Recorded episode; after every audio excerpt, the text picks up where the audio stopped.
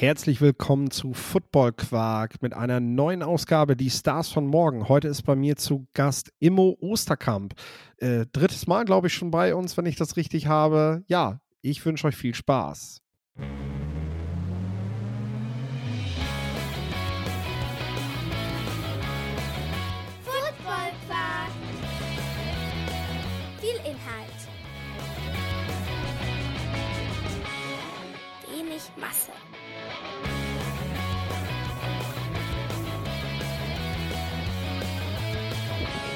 Jo, moin. Moin, Immo, hi. Schön, dass du da bist. Ja, ich hatte das vorhin mit Torben irgendwie bequatscht und er sagte, ja, du warst ja eh schon, also es ist ja, ich glaube, das dritte Mal jetzt, das wird ja schon zu einer richtigen, zu so einer richtigen Tradition, dass du bei uns reinschaust. Es freut mich auf jeden Fall. Ja, es ist immer schön, wenn man Konsistenz bei solchen Dingen hat, natürlich, und, und irgendwie vorbeischauen kann. Und das heißt ja zumindest, dass das, was ich mal erzählt habe, irgendwo richtig ist, weil es ja vorangeht. Was für mich natürlich ganz schön ist. Genau, es gibt auf jeden Fall keine Widerworte von den Zuhörerinnen und Zuhörern. Das ist natürlich auch nicht verkehrt. Äh, dürft natürlich dann bei der Gelegenheit, fordere ich euch auf, natürlich auch mal äh, Fragen zu stellen, die wir, die wir dann mal weiterreichen und eventuell in einem anderen Podcast dann nochmal aufbereiten. Ähm, was machst du eigentlich genau hier? Das ist ja die spannende Frage. Also du warst die letzten beiden Male da und hast darüber berichtet, dass du für Gridiron Imports ähm, im Recruiting tätig bist, also dass du Spieler versuchst an Colleges zu vermitteln. Dann gibt es noch so ein Stichwort Name, Image, Likeness. Das waren jetzt drei Stickwörter, wo du auch aktiv bist. Und äh, da du jetzt gerade wieder in den Staaten gewesen bist und ähm, ja, ich meine, die richtige Signing-Period läuft zwar noch nicht, aber irgendwie entscheiden sich die College-Spieler immer früher oder die Recruits jedes Mal früher für ein College. Äh, passiert da gerade ganz viel. Und ganz zum Schluss möchte ich mit dir auf jeden Fall auch nochmal, weil bei die Stars von morgen sprechen wir auch über den Draft. Und du hattest letzte Mal, weiß ich noch, als wir gesprochen haben, angeteasert, dieses Jahr jetzt könnte echt besonders werden was den Draft betrifft und Möglichkeiten für Spieler aus Deutschland und Europa in der National Football League. Deswegen, äh, ja, schauen wir mal, was da geht. Ja. Dann, Fall. ja, ich würde sagen, du, du, äh, du, du, kannst ja mal einfach erzählen, wie es in den Staaten gewesen ist für dich. Seit wann bist du wieder hier und äh, ja, was hast du so erlebt? Ja, auf jeden Fall. Also ich bin jetzt zurück seit dem 15. Juni ich bin damals in die Staaten rübergeflogen am 30. Mai für die Critter Imports College Tour. Das war jetzt unsere inzwischen sechste Tour. 2020 haben wir ja einmal eine Tour nicht gemacht. Das lag ja aufgrund der Pandemie. Da konnte ja niemand rüber. Aber ähm, ja, jetzt quasi wieder die zweite Tour in Folge seit letztem Jahr. Machen wir wieder die College-Touren, weil es natürlich auch wieder möglich ist. Dementsprechend viele Chancen geschaffen, viele Chancen kreiert für Spieler in die USA zu kommen, sich bei den Colleges zu empfehlen. Und da hatten wir so ungefähr ja, an die 20 internationalen Spieler mit. Ähm, war auf jeden Fall eine super aufregende Reise. Die College Tour ging insgesamt so an die zwölf Tage, davon wirklich zehn effiziente Arbeitstage, kann man quasi sagen, an denen man sich empfehlen konnte. War jetzt dementsprechend natürlich lange unterwegs, war, war offiziell vom 31. Mai bis, bis 11. Juni wirklich aktiv in Texas und in Los Angeles für die College Tour, um die Spieler zu empfehlen und ja, dann, dann nochmal quasi ein, zwei Tage Urlaub gemacht, bevor es dann zurückging in die deutsche Heimat nach Hannover. Und ja, auf jeden Fall viel unterwegs gewesen, um, um einfach den, den Sport voranzubringen. Und ich glaube, das war auch dieses Jahr sehr erfolgreich, was wir da gemacht haben, deutlich erfolgreicher als die letzten Jahre auch. Was machst du da eigentlich genau? Also ich stelle mir jetzt mal so ein romantisches Bild vor, ihr trefft euch am Flughafen, fliegt rüber und äh, dann hast du, hast du irgendwie so einen Bulli gemietet mit ein paar Sitzplätzen drin und dann fährst du mit den Leuten durchs Land, mit den Jungs. Äh, oder wie, wie läuft das eigentlich tatsächlich ab? Erzähl mal. Ja, also das, das romantische Bild, das, das greift es ganz gut, glaube ich, schon so ein bisschen an. Also, was wir natürlich machen, ist in der Vorarbeit sehr, sehr viel. Und zwar, wir müssen die Hotel-Locations buchen, wo es dann hingeht. Wir haben dafür diesmal im Voraus die gute Möglichkeit gehabt, dass wir quasi uns an zwei Standorten wirklich festsetzen konnten. Wir haben zum einen in, in Dallas, wirklich in, in Flughafennähe, ein sehr gutes Hotel bekommen, das auch ähm, wir zu einem guten Rabatt bekommen haben, was natürlich einfach prima ist, weil du dann von da aus in alle Richtungen fahren kannst und nicht auch die ganzen Klamotten und alles, was du so hast, rumkutschieren musst. Und auf der anderen Seite hatten wir die Möglichkeit, in, wo wir in Los Angeles waren, bei einer Division 3 Schule die Dorms zu benutzen. Und im Gegenzug dazu sollten wir dann bei der Schule halt am Megacamp teilnehmen und dadurch quasi auch denen helfen, ne, überhaupt das Ganze aufzubauen. Und durch diese, durch diese Dormlage auch natürlich nochmal so viel Geld sparen, äh, ja, konnten wir so viel Geld sparen, dass wir überhaupt einen Trip nach Los Angeles noch leisten konnten für die Spieler. Und das alles im, im Rahmen, im finanziellen Rahmen zu halten, weil das kann ich auch einmal sagen, also bei uns, die Tourkosten lagen, wenn man einfach nur auf die rohen Teilnahmekosten guckt, lagen die ungefähr bei 1400. Dann kommt dazu, dass die Leute noch ihre Flüge buchen müssen und teilweise auch sich selber die Versorgung an Essen kaufen müssen. Wenn man dann nämlich on the road ist, dann können wir nicht noch weiter das Essen irgendwie bezahlen in den Hotels und in den Dorms, weil das aber alles irgendwo abgesichert. Und ähm, ja, auf jeden Fall, wenn man, wenn man auf diese Vorarbeit, auf den Tourrahmen erstmal blickt, dann haben wir natürlich die Spieler alle organisieren müssen, denen natürlich auch Briefings geben müssen, deren Eltern Briefings geben müssen. Was kommt eigentlich auf die Spieler zu, mit denen man einen, einen sag ich mal, auch wirklich Real Talk ähm, geführt. Und dann haben wir alles gebucht, alles organisiert, geschaut, dass die Leute auch wirklich alle ihre Flüge gebucht haben, dass die ihre Visas organisiert haben. Auch das ist immer eine Sache, wo die Spieler gerne mal äh, auch manchmal schlampig werden können, wo Leute dann, okay, was für ein Visa brauche ich? Ja, ach, ist Amerika, da komme ich ja so rein. Nein, Nein. man muss sich schon mindestens ein Touristenvisa besorgen. Und dann ist da natürlich auch ein Hin und Her mit, bist du geimpft? Oder das war zumindest ganz lange so, weil bis kurz vor der Tour war noch Impfpflicht. Okay. Mhm. Und das hat dann, wurde dann erst zwei Wochen davor gekippt, was natürlich dann für uns in dem Sinne ideal war, weil wenn du Jugendliche dabei hast, gibt es auch manchmal welche, die eventuell noch keine Impfung hatten, aus medizinischen Gründen oder einfach aus persönlichen Gründen. Hat aber alles geklappt, also wir konnten wirklich jeden mitnehmen. Es war dann so, dass ein, zwei Spieler ausgefallen sind aufgrund von Verletzungen, die sie leider hatten, wo es dann aber natürlich auch ist, hey, okay, dann kriegst du auch dein Geld zurück. Also wir sind dann nicht irgendwie, wo wir sagen, deshalb behalten wir die Kohle dann ein, so, du hast ja schon für die Tour gezahlt. Ähm, mhm.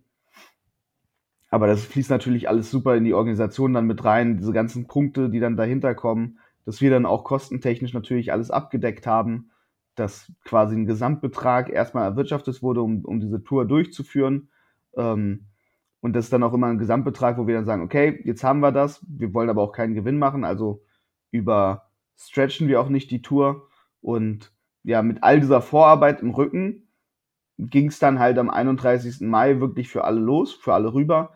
Teilweise auch schon am 30. Mai die Leute, die früher eingeflogen sind. Wir hatten noch eine kleine Truppe aus Düsseldorf, die früher auch wieder abgereist sind, weil sie halt ein GFL Juniors Spiel hatten am Ende der Tour und dementsprechend dann auch schon früher angereist sind, um mehr mitzunehmen, was sogar ganz gut für die war, weil dadurch hatten wir, durch diesen Frühkontakt hatten wir schon ein Camp von der Stephen F. Austin mitnehmen können, was dann wiederum später zu College Offers von zwei Spielern geführt hat. Ähm, ja, und sind dann halt, sind dann halt in die USA geflogen, sind in Dallas angekommen, haben da die Leute ins Hotel geholt, ging dann gefühlt schon am 1.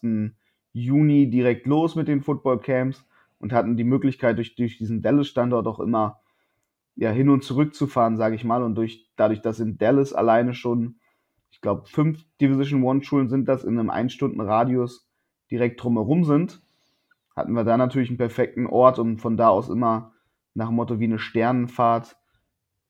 Da fahren wir hoch nach dem wir fahren jetzt in den Norden eine Stunde, dann fahren wir wieder zurück zu unserem Hotel, schlafen da und den nächsten Tag fahren wir dann nach irgendwie nach, nach Süden oder nach, nach Osten, Westen von Dallas und sind schon wieder bei der Schule und konnten natürlich dadurch die Spieler prima promoten. Ja, im Herzen von Texas äh, seid ihr natürlich, seid ihr natürlich genau richtig. Was natürlich auch eine Recruiting-Hochburg ist, ne? Das darf man natürlich auch nicht vergessen dabei. Äh, da ist die Konkurrenz natürlich auch größer, als wenn man jetzt äh, irgendwo im mittleren Westen weiter nördlich Richtung Wyoming oder so zum Beispiel geht, ne? Auf jeden Fall. Also, das hat man wirklich gemerkt in Texas. Da schlägt das Herz Football. Da ist auch Highschool-Football riesig. Also wir waren zum einen einmal im Stadion von der DeSoto High School. Und das war schon ein Stadion, da haben locker 10.000 Leute reingepasst. Also es ist unglaublich, auch in Dallas selbst ist ja im Vorort, so nordwestlich von Dallas ungefähr liegt, liegt Allen und das Allen High School Stadium, das ist eventuell ein, einigen Leuten bekannt, die einfach, also das kriegt man mit, weil das ist ein Stadion, das ist auch vor einem Monat, glaube ich, viral gegangen, als dann der Vergleich kam mit, da ist ein englischer Fußballverein gerade aufgestiegen und dann ging dieses Bild auf Twitter und Instagram und überall rum, Premier League Stadium, Texas High School Football League Stadium. Und dann hattest du dieses Bild von den, von den Allen Eagles, dieses 25.000 brandneue moderne Stadion, das vielleicht fünf, sechs Jahre alt ist und dann nebenbei dieses, dieses Premier League Stadion, was auf jeden Fall, sag ich mal, vom Charme deutlich interessanter ist als das, als das Stadion in Texas, aber das ist ein Stadion, das ist so alt, da gehst du wirklich sogar für den einen Block das über eine Treppe durch den Vorgarten irgendwelcher englischen, in der englischen Arbeitersiedlung, um dann in das Stadion reinzukommen. Und dann hast du auf der anderen Seite aber halt dieses Highschool-Football-Stadion, was einfach sinnbildlich dafür ist, wie beliebt und bekannt einfach Highschool-Football in, in Texas und in den USA, aber halt insbesondere in Texas nochmal viel mehr gelebt und zelebriert wird. Und das ist natürlich schon, schon krass dann halt, ne, wenn du das siehst. Und dann, wenn man darauf zurückkommt, Heart of Football, Heart of, Heart of America, ne, dieses ganze Heart of Texas Ding, da bist du halt natürlich in Dallas dann absolut richtig am Platz, weil dadurch, dass diese Highschool-Kultur da auch so gelebt wird, kommen natürlich auch für die ganzen Football-Camps viel mehr Schulen als nur die Schule, die eventuell Gastgeber des Camps ist. Und das haben wir auch bewusst so gewählt, dass wir wirklich an Orten waren, wo so viele Colleges dann auch dementsprechend kamen, dass man nicht nur mit einer Schule geredet hat, sondern mit eventuell teils 20 Schulen bei einem Footballcamp reden konnte, um halt wirklich die Spieler so effizient wie es nur geht zu promoten, damit einfach so viele Looks da sind, wie, ja, wie, wie einfach nur möglich ist. Ja, und da bleibt natürlich auch der Markenname, das Branding bleibt natürlich dann auch hängen. Ihr präsentiert euch ja als Gridiron Imports. Ähm, für die, die die letzten Folgen mit dir noch nicht gehört haben oder dich noch nicht so kennen, äh, ihr könnt auf jeden Fall, wenn ihr, wenn ihr das Zeug dazu habt oder haben möchtet, äh, könnt ihr Gridiron über die Social Media Kanäle kontaktieren und ähm, euch dort vorstellen äh, und dann wird euch auch gesagt, was man, was man letztendlich braucht, um überhaupt in diesen, um so in diesen Circle äh, der Recruits reinzukommen. Ne? Also ihr macht dann ja in Deutschland verschiedene Trainingslager, zu denen man eingeladen werden kann. Dafür braucht es aber immer Filmmaterial und so. Wie gesagt, das brauchen wir jetzt, glaube ich, gar nicht so tief drauf eingehen. Es geht ja eher darum, dass die Leute wissen, an wen sie sich wenden können, ähm, wo man euch findet, ne? Und äh, dass äh, es sich auf jeden Fall lohnen kann, äh, wenn man das Zeug dazu hat, mit der richtigen Firma dorthin zu gehen. Ne? Äh, das ist, glaube ich, auch ein wichtiger Punkt nochmal, weil du gerade schon sagtest, das kostet halt auch Geld und so, ne? Und äh, jetzt weiß ich ja, dass die, dass die besseren Recruits auch manchmal so ein bisschen Sponsoring im Rücken haben, dass sie das also nicht, äh, nicht alleine bezahlen müssen, was da so an Kosten anfallen. So, wer, wer sind denn überhaupt so die, die, ja, die größten Namen oder die, die gefragtesten Recruits, die du dieses Jahr dabei hattest? Gab es welche, bei denen du vielleicht auch im Vorfeld weniger damit gerechnet hast, dass die plötzlich so einen Hype auf, auslösen, äh, weil die vielleicht richtig, richtig, richtig starke Camps hatten auch? Ja, also auf jeden Fall hatten wir da einige, einige wirkliche Hochkaräter dabei, die wir auch wirklich schon im Voraus natürlich darauf vorbereitet haben, wo wir teilweise mehr als die Spieler selber wussten, dass das so passieren kann.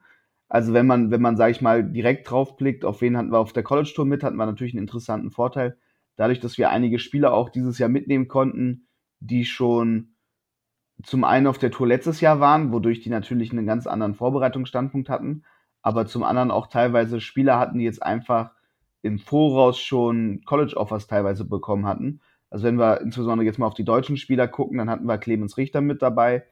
Der hat jetzt bei Connecticut committed, bei Yukon, hatte sein Commitment gemacht als Titan.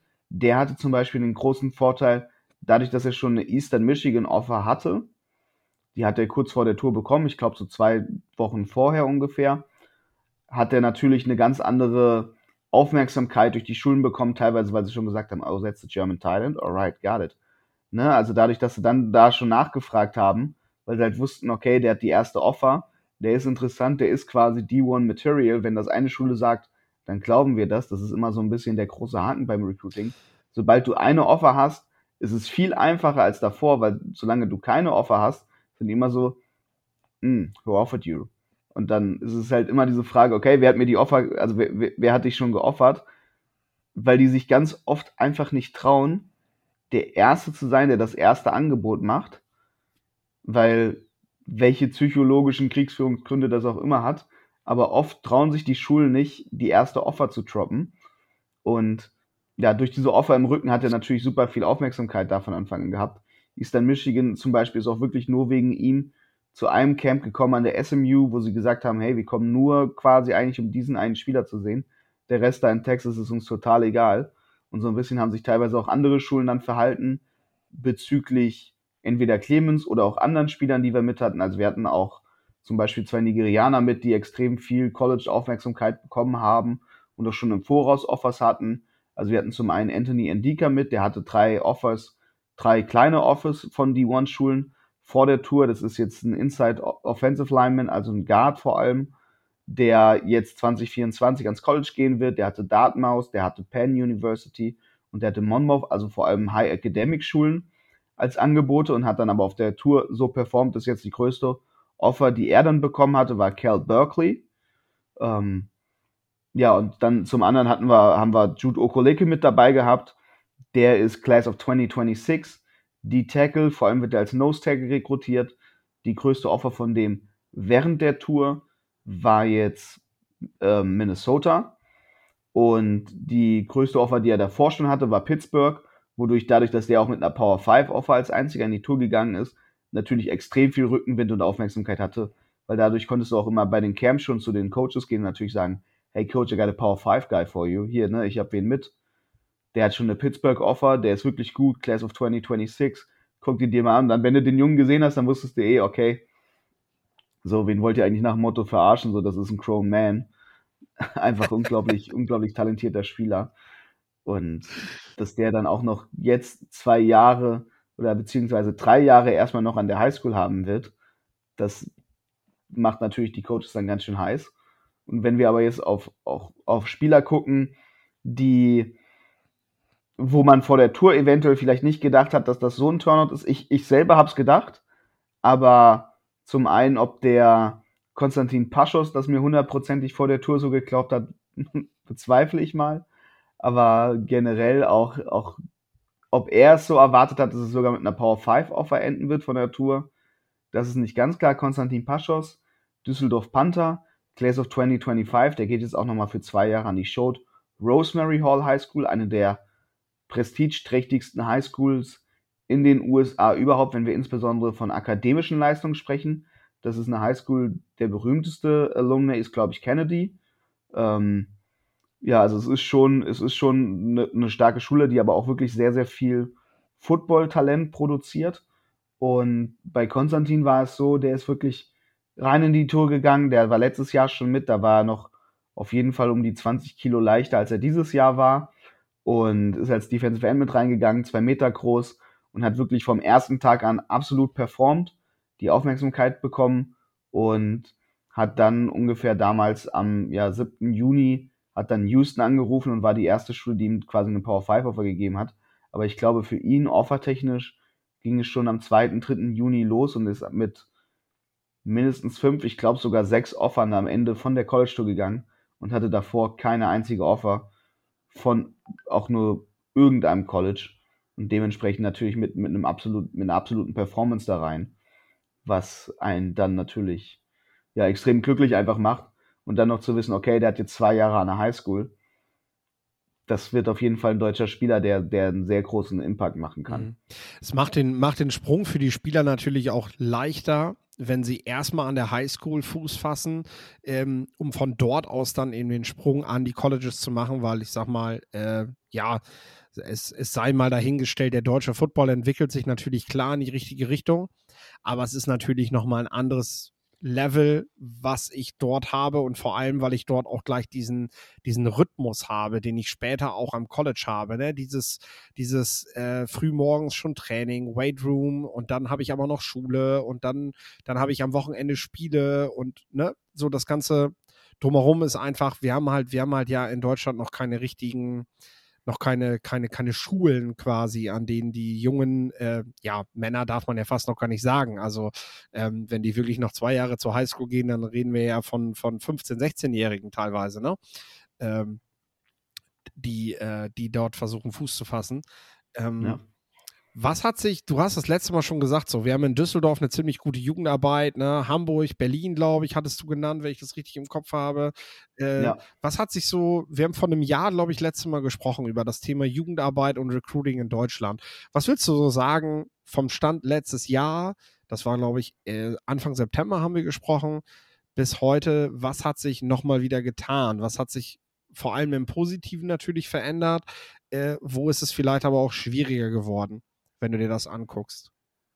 Ja, also auf jeden Fall, was sich im, im, im Positiven sehr, sehr gut entwickelt hat, ist, ich selber habe nochmal eine, eine sehr gute Entwicklung mitbekommen im Süden. Ähm, weiß ich gar nicht, ob ich die letztes Jahr auch schon erwähnt hatte, die auch über Jahre wirklich konstant gute Jugendarbeit natürlich betreiben. Stuttgart, Munich Cowboys und, und die Schwäbisch Hall Unicorns. Mhm. Auf jeden Fall. Aber was man auch merkt, ist zum Beispiel im Hessener Raum die Bad Homburg Sentinels mhm. betreiben gute Arbeit.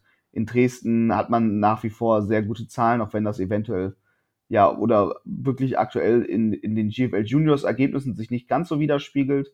Wirklich für mich die Überraschung des Jahres. Also ich wusste schon, dass das ein guter Verein ist, aber dass sie auch spielerisch das so gut umgesetzt bekommen dieses Jahr, Potsdam Royals. Ähm, wirklich sehr positive, gute Überraschung in der GFL Juniors Nord dieses Jahr auch das Potsdam vor allem, die haben ja die Jahre, muss man ja ganz böse einfach sagen, also ich sag mal, vor der Pandemie haben die noch nicht wirklich in Jugendarbeit investiert und das hat sich jetzt ganz stark geändert. Seitdem, die haben auch wirklich sehr gute, junge, engagierte Trainer in ihrer Jugendarbeit und auch ein paar Veteranen, also die haben einen sehr gesunden, guten Mix und da geht wirklich einiges, das finde ich immer super schön. Ähm, einfach, dass das natürlich Vereine auch einfach gibt, die jetzt weiter rein investieren, genauso Bad Homburg wo sich eine gute Entwicklung gerade gerade macht und einfach ja auch im Süden, man sieht es halt, ne? Also Stuttgart dieses Jahr haben natürlich Pech, was die Kadergröße angeht, was aber eigentlich das Talentlevel angeht, sehr sehr guter Verein und die machen sehr gute Arbeit. Und natürlich Schwäbisch Hall dieses Jahr sehr sehr gut, die haben auch nochmal gute Verstärkung bekommen einfach aus dem Umland und teilweise übers Internat, was da die Talente angeht. Und ja halt ne, natürlich sonst die anderen Vereine, also NRW ist es wirklich ganz klar, dass da dieses Jahr auch wieder Düsseldorf eine Macht ist und einfach einen, einen Block, an dem kommst du nicht vorbei aktuell und die werden auch mindestens unter den Top 4 sein, wenn ich sie nicht sogar eventuell im Finale sehe. Ja, und dadurch ja bei den Männern wahrscheinlich bald auch wieder GFL 1, ne? Ähm, was sicherlich auch ein Produkt der guten Jugendarbeit ist. Ähm, ich weiß noch, um, um, so ein bisschen vielleicht auch auf die Kritik hinzukommen, ne? wir hatten letztes Jahr darüber gesprochen, du kannst vielleicht sagen, ob es da mittlerweile ein klares Statement zu gibt. Äh, ich hatte mit äh, Leuten von dem Berlin Adler, unter anderem auch Schuhan Fatah gesprochen. Und äh, dort wurde gesagt, dass äh, Berlin Thunder aus der ELF eben nicht nur die gestandenen Spieler der GFL-Vereine abwirbt, was ja auch völlig legitim ist, dass Spieler dahin gehen, wo sie, wo sie Geld verdienen können, ne? sondern dass man auch anfängt, quasi Kader aufzufüllen, indem man jungen Spielern Dinge verspricht, die am Ende so zumindest die Aussage der Adler nicht gehalten werden können. Äh, Jetzt ist es ja tatsächlich so, dass es immer noch eine Diskrepanz dazwischen gibt. Dürfen Spieler, die in der ELF einen Vertrag bekommen haben, überhaupt noch an diesem ganzen Recruiting und am College Football teilnehmen? Jetzt auch im Hinblick auf Name, Image, Likeness, wo ja sowieso auch im College Football Geld verdient wird. Ist das mittlerweile klar oder ist das immer noch ein Problem und kann es passieren, dass ein Spieler, der, sag ich mal, mit 17 Jahren sagt, ey, ich, ich melde mich mal bei Berlin Thunder an und bekomme irgendwie einen Vertrag, Minijobber-Vertrag, dass der am Ende, wenn er das Zeug dazu hätte, noch zum College zu gehen, nicht dürfte? Wie ist das? Also, genau, also natürlich, es gibt ein bisschen klarere Einheiten, was die Regeln anbegeht erstmal natürlich muss, muss ich ganz klar sagen, ich bin, bin auch absolut kein Fan davon, wenn schon seitens der ELF im Jugendbereich rekrutiert wird. Ich glaube, da sollte man sich auch so, so, so ein Alterscap setzen, irgendwie, dass man zumindest jemanden, der in den Herrenbereich geht, ein Jahr lang doch bitte zumindest ein Jahr mindestens im Senior-Team haben soll. Der Rest lässt sich eh nicht verhindern. Natürlich lässt sich auch nicht verhindern, wenn jemand 19 ist frisch aus der GFL Juniors kommt und direkt sagt, hey, ich möchte ELF spielen, weil der und der Grund und der auch ein Spieler ist, wo es spielerisch recht, gerechtfertigt ist, wo es auch körperlich gerechtfertigt ist, dann ist das natürlich immer dieses Ding, wo man dann so ein Anwalt Deutsch entwickelt und dann sagt, okay, von Fall zu Fall.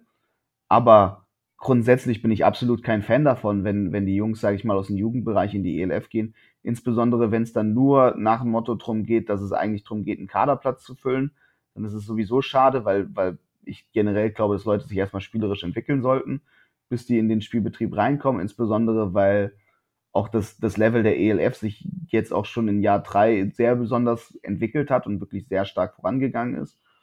Und da ist es natürlich dann auch sehr schade um die GFL-Vereine, die Ende des Tages eigentlich immer noch ja die Foundation legen und, und wirklich die Grundlage des gesamten deutschen Footballs sind, weil wenn man selber nicht ausbildet, dann sollte man aufpassen, dass man Ausbildungsvereine auch nicht dadurch kaputt bluten lässt. Und das sind natürlich immer so Faktoren, die damit reinspielen. Wenn man jetzt vor allem auf die Sache guckt, hey, kann ich als ELF-Spieler noch ans College gehen? dann ist da meine ganz klare Antwort nein. Das ist nicht möglich, außer folgenden Ausnahmegründen und die sind ganz beschränkt und die sind zwar wie folgt. Wenn du jetzt, sage ich mal, in der ELF bist und noch ans College möchtest, dann da müssen folgende Sachen eingetreten sein. Du darfst kein Geld bekommen haben, du darfst auch nicht spielen, du darfst höchstens im Practice Squad sein und es muss dir vertraglich zugesichert sein, dass du keine Gelder bekommst, außer, sage ich mal, nur solche typischen Spesenersätze, also quasi Kost und Logis nach dem Motto, das darf gecovert sein, das ist dasselbe dann quasi wie bei einem College. Aber du musst deinen kompletten Amateurstatus beibehalten und dementsprechend darfst du nicht spielen, denn die ELF sieht sich auch selber nicht als Amateurliga, sondern es ist ja eine sich professionalisierende Liga, was dann natürlich ein geschöntes Wort ist für Semi-Pro. Und Semi-Pro ist schon Semi-Pro und nicht mehr Amateur. Mhm. Und das heilige Wort für die NCAA ist immer Amateur. Und auch wenn der Spieler Geld verdienen können durch Name, Image, Likeness, dann ist dieses Geld immer nur Sponsoring-Geld und kein festes Vertragsgeld. Und dieses feste Vertragsgeld ist immer der Unterschied zwischen semi-professioneller Sportleistung, wenn dein Verein dich bezahlt, oder wenn nur ein Sponsor dich bezahlt. Und dadurch, dass offiziell in der NCAA dich nur der Sponsor bezahlt und sei es eine Million, dass du an dieser Schule bist, aber offiziell ist das einfach nur aus dem juristischen Rahmen heraus dann trotzdem Amateursport im Vergleich zu halt diesen Vertragssport. Ja, ist auf jeden Fall ein ganz wichtiger Punkt, den du da nochmal nennst. Äh, für junge Spieler, die vielleicht auch zuhören oder deren Väter oder Mütter zuhören oder Coaches auch die in diesem, in diesem Zwiespalt sind. Ne? Ähm, was also geht, und das hast du nochmal klar gesagt, sich so ein Recruiting, so eine Reise in die USA zum Beispiel finanzieren zu lassen durch einen, durch einen netten Sponsor, durch einen netten Geldgeber oder so, das ist völlig legitim. Äh, was halt nicht geht, ist, dass ich wirklich einen, einen halb professionellen Vertrag und sei es auch nur ein Minijobber-Vertrag oder so habe bei einem Verein, bei einem Team, ähm, dann hätte ich tatsächlich Probleme damit. Äh, das fand ich nochmal ganz wichtig, dass du das rausstellst. Und äh, ich würde sagen, zum Ende, weil ähm, hast jetzt noch ein paar Spieler genannt, die jetzt so in den nächsten Jahren, es wird ja bei einigen dann auch echt noch dauern, bis sie dann an die Colleges gehen. Ich weiß noch, dass du letztes Jahr im September sagtest, ah, dieses Jahr haben wir so ein, zwei, vielleicht drei Spieler, die eventuell Richtung Draft schielen können, wenn es gut läuft für die. Ähm, wir haben mit, wir haben mit ähm, Lorenz Metz und mit Kilian Zira haben wir jetzt zwei Spieler dabei gehabt, die ähm, sich für den Draft angemeldet haben, die am Ende nicht gedraftet wurden, aber jetzt erstmal bei den Houston Texans und bei den Chicago Bears dabei sind und sich hoffentlich für die Kaderplätze profilieren können.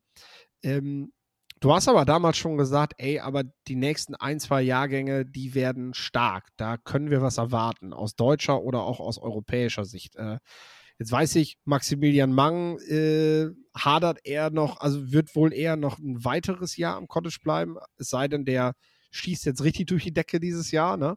Dann ist das vielleicht was anderes. Aber hast du, ähm, ja, hast du ein paar Namen, die wir uns für dieses Jahr auf jeden Fall angucken sollten, die ja auch für den kommenden Draft relevant sind?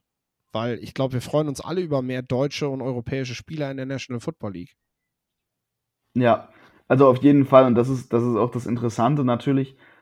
Es gibt ja auch einige Spieler, die, sage ich mal, durch die Pandemie bedingt auch, auch teilweise extra Jahre noch bekommen haben, die jetzt teilweise noch an den Colleges sind, auch wenn ich da jetzt sage, also ne, auch das schlägt dann teilweise negativ auf den Draftstock ein, wenn du jetzt zum Beispiel sieben Jahre irgendwie am College bist und dann schon 26 bist, wenn du in den Draft gehst. Aber wenn wir jetzt knallhart, sage ich mal, auf die Namen gucken und auf die Leute gucken, die in die NFL gehen können, dann ist es natürlich interessant, weil auch jetzt dadurch, man muss das auch in der Perspektive betrachten, okay, 2017 hat es so angefangen, da waren die ersten drei aus Europa, die ans College gegangen sind. Dann hat sich das direkt gesteigert, 10, 20, jetzt sind wir so ungefähr nach dem Motto bei, bei ja, so 25 Leuten, so ein auf denen, die halt, die halt sein können, halt an diesen Colleges. Also die Zahlen der Europäer und internationalen Spieler natürlich an den Unis wird immer größer. Und dadurch wird natürlich auch der Pool an den Spielern immer größer, die jetzt in die NFL gehen. Und da haben wir halt dieses Jahr super interessante Jahrgänge an Jungs, die teilweise einfach durch diverse Gründe halt jetzt erst Seniors sind oder auch Juniors sind, die aber so einen Impact haben, dass die halt, dass sie halt sich wirklich empfehlen für die NFL und da interessant werden. Und wenn wir da natürlich gucken, ein Spieler ist super interessant dafür, das ist, das ist Brandon Coleman, der kommt ursprünglich aus Berlin, hat zwar einen amerikanischen Namen, ja, ist aber ein Deutscher, beziehungsweise ist ein Deutsch-Amerikaner, ist aber eigentlich in Berlin komplett groß geworden. Der ist zwar in Amerika geboren, ist dann aber direkt als kleines Kind rübergezogen in unsere Hauptstadt, hat da wirklich auch seine ganze Jugend verbracht, ist dann aber des Footballs wegen, weil er eigentlich Basketball in Deutschland gespielt hat, damit er aber ein Dual Athlete sein kann überhaupt, ist er in die texanische Heimat seiner Fam amerikanischen Familie gegangen und ist jetzt bei der TCU und ist da auch Starting Right Tackle. Und das ist einfach natürlich ein Big Guy, der bei einem Championship Contender mit dabei ist im Kader, der da auch spielt, der da auch konstant spielt, der da auch gut spielt. Das ist natürlich jetzt auf jeden Fall, sage ich mal, der Frontrunner aller deutschen Namen für die NFL. Wenn man dann aber natürlich weiter reinguckt, gibt es auch noch ein paar, paar Jungs, die jetzt auch alle sich irgendwie so langsam empfehlen. Ne? Also Nureddin Uili bei Nebraska, der ist auf jeden Fall einer, den muss man im Auge behalten. Der hat auf, aus diversen Gründen letztes Jahr nicht spielen können. Diverse Gründe. Spielt aber dieses Jahr und ähm, ja, ne, also der, der, der hat halt dadurch, dadurch jetzt wieder eine gute Chance, ist auch eigentlich als Starter mit projected. Ähm, das macht es natürlich interessant. Ich habe gestern mit Edward Westerin aus Finnland zum Beispiel geredet. Der ist bei West Virginia jetzt als Starter gesetzt. Ähm, dementsprechend da auch, auch nochmal ein weiterer Europäer, der startet. Dann hat man auch noch Mark Petri bei Syracuse. Also es sind ein paar Namen da. Jasper Fries, da wird, sage ich mal, eher kritisch an der Tatsache, dass er halt bei einer kleinen Schule ist. Ähm, aber der hat natürlich durch seine Hochzeit jetzt ein paar NFL-Connections ohne vorwegzunehmen, wen er geheiratet hat, kann man einfach mal auf sein Instagram gucken und dann sieht man, wer sein absolut weltberühmter Schwiegervater ist. also auch da gibt es, gibt's, sag ich mal, auch außerhalb so gute Geschichten, was die Entwicklung angeht. Ja, und es sind einfach einige Jahrgänge, die jetzt sich so wirklich in Bewegung setzen Richtung NFL. Ne? Also wenn ich, wenn ich das lustige Name-Dropping weiter betreiben kann, Dimitrios Gekundes aus München, Western Illinois. Ähm, ja, es sind einfach wirklich Jungs dabei, die jetzt alle langsam langsam aber sicher sich alle Richtungen Richtung NFL, CFL, ELF, GFL bewegen, wo es auch am Ende dann der Reise für die hingeht. Aber natürlich ist einfach die Tatsache da, es werden mehr Jahrgänge und es werden auch nicht nur Deutsche, sondern auch wirklich Europäer immer mehr, die jetzt auch dann auf diese ja, Senior, Junior Jahrgänge hinsteuern, wo die sagen, okay, College war eine schöne Zeit. Ich habe jetzt aber wirklich Bock auf NFL oder Profi-Football. Cool. Ja, da erwartet uns auf jeden Fall einiges. Äh, ja, du hast es schon, schon gesagt, äh, Social Media Kanäle, äh, ruhig mal, ruhig mal durchgucken, sich da auch ein bisschen mit beschäftigen. Äh, wir werden bei die Stars von morgen auf jeden Fall in den nächsten Monaten äh, viel über verschiedene Talente und natürlich auch die Talente Europas äh, sprechen und ja, werden auf alle Fälle den genau auf die Finger und Füße und Augen gucken, was sie, was sie, was sie, was sie so zeigen auf dem Feld. Ähm, den werten Herrn Coleman hast du ja auf jeden Fall mit genannt, der neben Steve Avila, glaube ich, im letzten Jahr auch äh, wirklich, wirklich eine starke Saison gespielt hat, ähm, mit, mit dafür verantwortlich gewesen ist, dass dieses Team so performt hat und es sogar bis ins Finale geschafft hat. Ähm, Wir haben, hier, wir haben hier so eine nette Tradition zum Schluss, wenn ich mich jetzt verabschiede. Äh, ich denke, du wirst auf jeden Fall die Gelegenheit nutzen und auch nochmal was zu Gridiron sagen. Äh, aber generell haben wir es so gehandhabt, dass äh, der Gast immer das letzte Wort hat. Daher äh, möchte ich mich jetzt an dieser Stelle bedanken bei dir für die Zeit. Äh, einmal noch darüber zu informieren, was so gerade im Recruiting ähm, und was in den USA und auch in Europa gerade im Jugendfootball los ist. Ich denke, das war eine sehr interessante Folge für die Zuhörerinnen und Zuhörer und äh, ja, verabschiede mich an dieser Stelle und ja, überlasse dir dann jetzt das letzte Wort. Ja, auf jeden Fall vielen Dank erstmal, dass ich, dass ich hier sein konnte, dass ich, dass wir das wieder machen konnten. Das ist natürlich riesig und, und was mir natürlich immer am Herzen liegt, ist, Gridiron Imports ist ein Non-Profit. Wir verdienen damit kein Geld. Wir haben auch mit der Tour plus minus null gemacht Ende des Tages. Und wenn man da natürlich dann auch Lust hat, uns zu unterstützen, dann freuen wir uns natürlich riesig darüber. Wir sind alle spendenbasiert. Das heißt, man kann natürlich Spenden auch einfach machen an die Stiftung, um halt den, den Jugendfootball zu helfen, um Spielern auch zu ermöglichen, eventuell an die Highschool zu gehen. Also durch die Gelder, die wir dann auch durch diese Spenden einnehmen, finanzieren wir natürlich für einige Spieler den Highschool-Besuch oder die Teilnahme an der College-Tour, wenn die aus finanziellen Situationen kommen, wo das nicht finanzierbar ist, solche Reisen zu machen oder auch solche ja, Unternehmung zu machen, ein, zwei Jahre in den USA eine Highschool zu verbringen, weil natürlich auch für die Highschools, die bekommen Scholarships, Stipendien, aber das heißt nicht, dass das unbedingt voll bezahlt ist. Also dementsprechend natürlich wäre ich jedem dankbar, der irgendwie den, den Jugendfootball unterstützen möchte, weil das ist immer unser Ziel, den Jugendfootball zu unterstützen und die Spieler zu fördern.